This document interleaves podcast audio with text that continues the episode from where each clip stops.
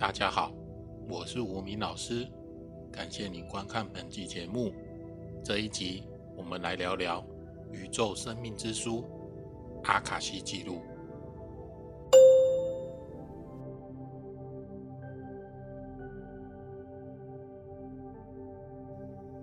阿卡西记录阿卡夏也被称作宇宙生命之书，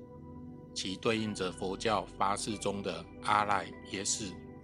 印度古老的摩诃婆罗多记载，阿卡西记录是一种宇宙中存在的一种非物质实体，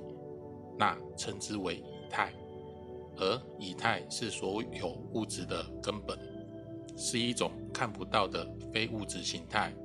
而阿卡西记录就是一种记录宇宙所有讯息并储存于以太之中的一种意识的知识记录。大到宇宙的生命蓝图，小到每一个生命体在不同时间、空间的各种记录。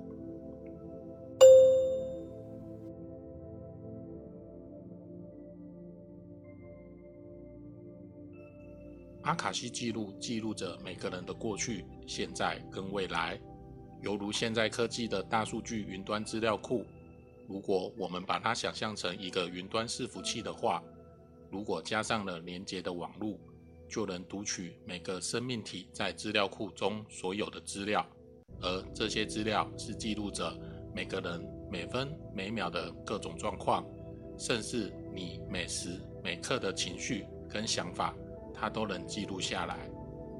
大家有没发现，很巧的是，我们现在连接上网，经由的就是电脑中的以太网络。这宇宙某些巧合，似乎冥冥中就早已写好般的发展着。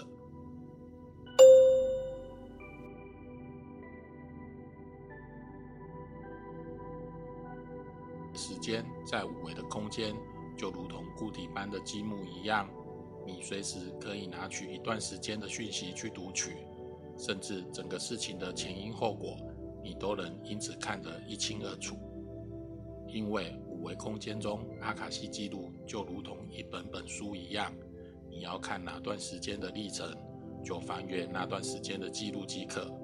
上述其实可以参考电影《星际效应》，对于时间这部电影说明得很清楚，我就不多做解释了。时间确实是摸不到、碰不着的东西。如果这时能借由某种工具读取到这些记录，就能明了很多疑惑的事情，并找出事理的方向。那怎么去读取这些记录呢？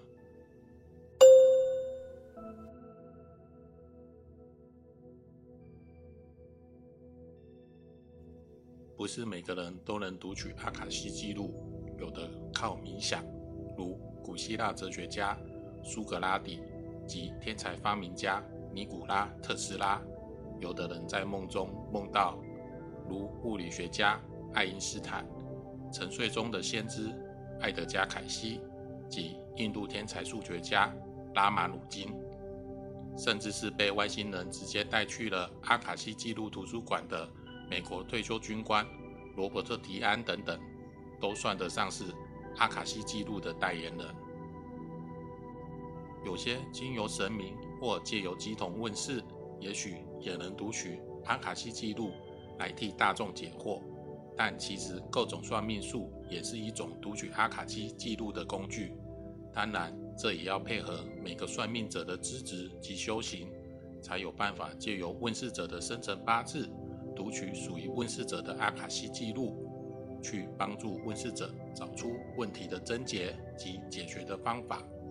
但也请大家小心。坊间一些利用欺骗诈术、假借许多神通来欺骗大众的江湖术士。其实我们每个人都拥有连接阿卡西记录的能力，只是我们现在都遗忘或失去了这个能力。其实人的大脑结构放大来看，就是整个宇宙的结构的缩小版。神经的讯息传播就如同现在经由以太网络连接各伺服器一样，完全无违和感。而宇宙之初就是一个意识发展而来，我们就是这母体意识分离出来的灵体，来到了这个世界，体验这个人生。当然，你的每分每秒也被记录在阿卡西记录中。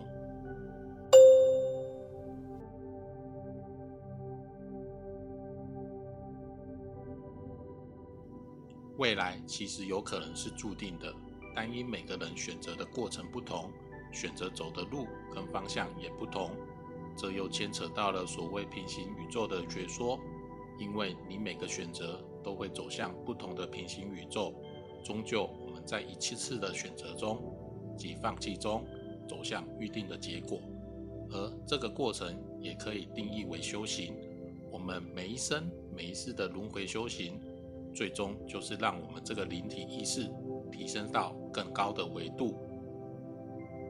而在那时，生死或许也不再令人惧怕，而是另一个开始。然后，这阿卡西记录持续的记录着我们在这宇宙的每分每秒的讯息，在平行宇宙的时空中，也许在某一个时空的我们，就会利用各种的方法跟工具。去连接我们的阿卡西记录，来找出答案及方向，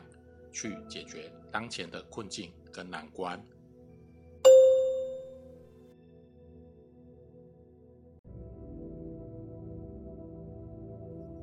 风水罗盘是圆的，八字算命为八柱一体的文字说明，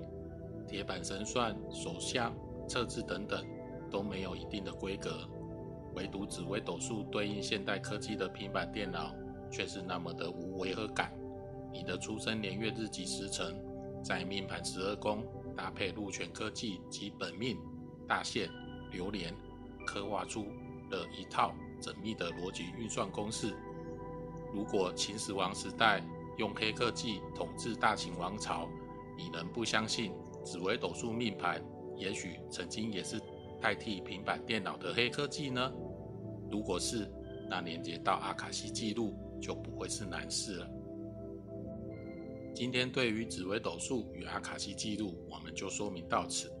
当然，脑洞有点大，可能需要大家多点时间去吸收学习。如果你还有其他疑问需要吴明老师来说明的，请留言让我知道，我会再开一集影片替大家解惑。而吴明老师很高兴能与大家在这分享与讨论紫微斗数。如果你有兴趣，请按下订阅及小铃铛，点赞并分享此影片，持续关注这个频道，敬请期待下一集的节目。再会。最后，无名的师傅说，讲完了紫微斗数与阿卡西记录的关联，那就该来讲讲紫微斗数初心中的预言大师天机星。姜子牙的故事了。